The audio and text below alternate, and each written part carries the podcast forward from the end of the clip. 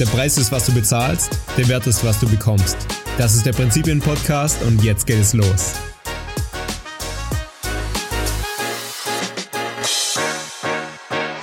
Willkommen beim Prinzipien-Podcast, Leute. Ich bin Erik Marschall und ich freue mich wie immer, dass du heute eingeschaltet hast und mir ein kleines Stück von deiner Zeit schenkst.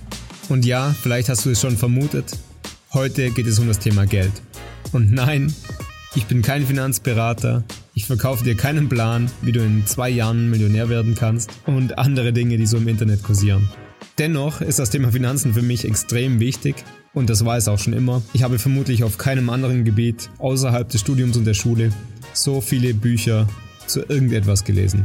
Vielleicht, vielleicht, weil ich lange dazu angetrieben war, möglichst viel Geld zu verdienen und erst später meine wirklichen Motive verstanden habe. Dennoch, dennoch habe ich extrem viel gelernt und mitgenommen und ein paar Dinge davon möchte ich dir heute mitgeben.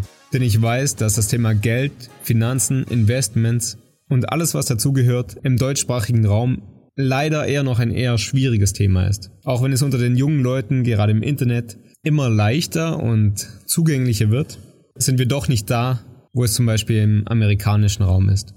Warum?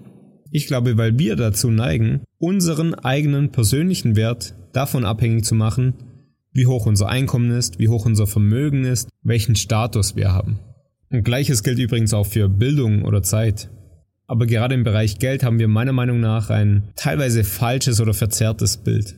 Für viele ist es einfach nur ein Tabuthema und andere rennen einfach nur blind dem Geld nach. Und wie ich schon gesagt habe, bin ich das eine Zeit lang auch. Denn nach meiner Ausbildung wusste ich das erste Mal, okay, ich will mehr aus mir machen und ich kann mehr aus mir machen. In ganz verschiedenen Aspekten, nicht nur im Bereich Finanzen. Aber ein großer Antrieb von mir war immer das Einkommen.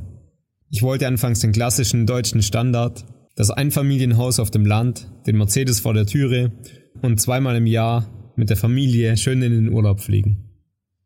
Dann kamen die ersten Persönlichkeitsentwicklungsbücher wie Think and Grow Rich von Napoleon Hill. Und mir war klar, ich kann alles erreichen. Was will ich? Das Haus auf dem Land? Ich will die Villa am Strand, den 911er Porsche und das große Unternehmen aufbauen, das Millionen abwirft. Und ich sage auch gar nicht, dass das falsch ist oder nicht möglich ist, ganz im Gegenteil. Mein Problem damals waren aber die Motive.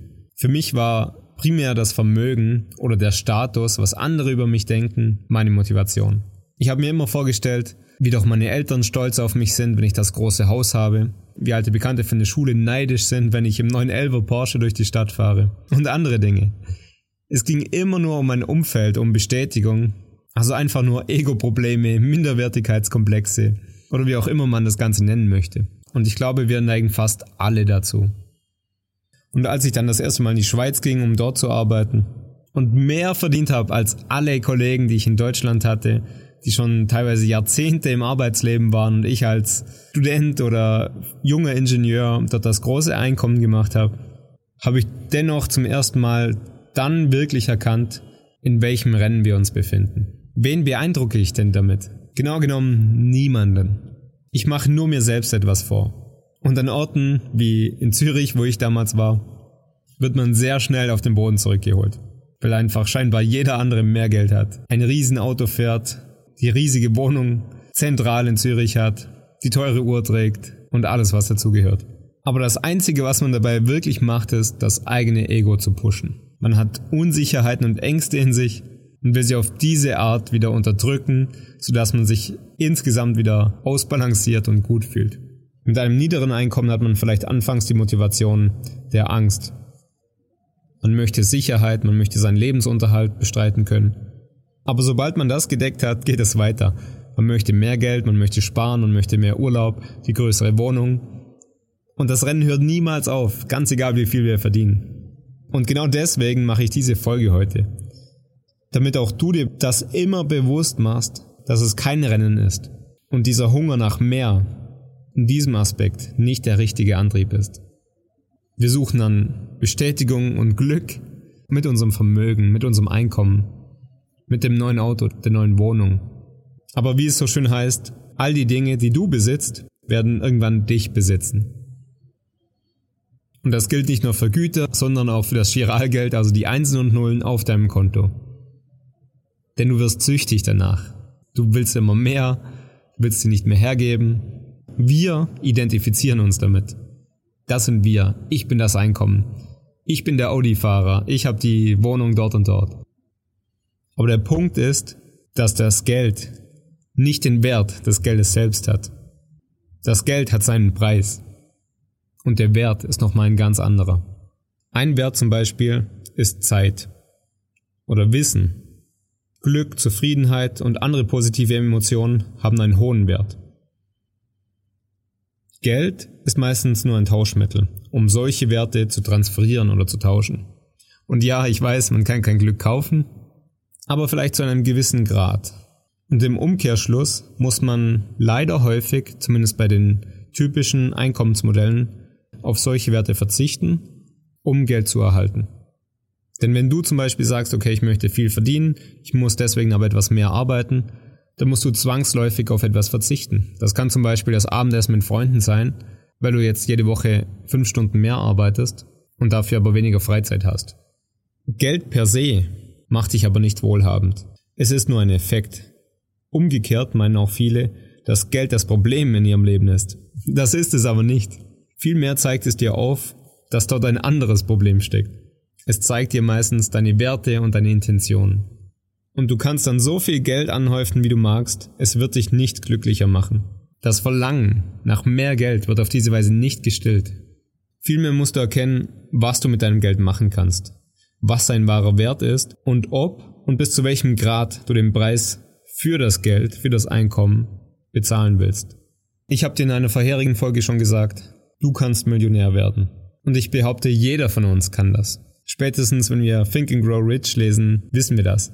Aber die Frage ist, willst du wirklich den Preis dafür bezahlen? Denn der Preis kann zum Beispiel sein, so viel Zeit aufzuopfern, dass du deine Freunde und Familie nicht mehr regelmäßig sehen kannst. Und natürlich weiß ich, dass es auch einen guten Lifestyle gibt und tolle Jobs oder Unternehmensmodelle, die dir erlauben, deine Freunde, deine Familie zu sehen und gleichzeitig reich zu werden und reich zu bleiben. Aber dann ist in der Regel Geld nie das erste Ziel. Und das es, was ich für mich realisiert habe. Ich schaue heute, dass ich das, was ich mache, wirklich liebe, dass es meiner Vision und meinen Werten entspricht dass ich jeden Tag so lebe, dass ich in Einklang mit meinen Werten, mit meinen Prinzipien bin. Dann fühle ich mich wohl, ich bin glücklich und wenn ein Reichtum kommt, dann nehme ich ihn gern. Dann kann ich gut leben, anderen helfen, indem ich spende oder ihre Projekte finanziere oder einfach nur die Zeit habe, weil ich jetzt nicht mehr zwangsläufig arbeiten muss. Aber meine Motivation bleibt immer mein Warum. Und wenn ich mein Unternehmensmodell darum aufbauen kann, um mein Warum, meine Vision und anderen helfen kann, ihre Probleme zu lösen und einen Mehrwert schaffe, so wie es die Intention von diesem Podcast ist, dann habe ich ein gutes Einkommensmodell, das mir Spaß macht, Mehrwert schafft, anderen hilft, in Einklang mit meinen Werten ist und wer weiß, mir vielleicht sogar irgendwann mal ein gutes Einkommen schafft. Dann brauche ich auch die Bestätigung im Außen nicht. Wenn doch, dann wäre ich im Hamsterrad gefangen. Aber heute ist mein Ziel der jetzige Tag, der jetzige Moment. Und wenn das große Geld nie kommt, dann ist das auch egal. Ich habe jetzt gut gelebt und ich bereue keine Sekunde. Fall also bitte nicht auf die Falle herein, wie es so viele machen, wie es in dem Sprichwort beschrieben wird. Die erste Hälfte unseres Lebens verbringen wir damit, Gesundheit gegen Geld zu tauschen. Und die zweite Hälfte verbringen wir damit, Geld für Gesundheit einzutauschen.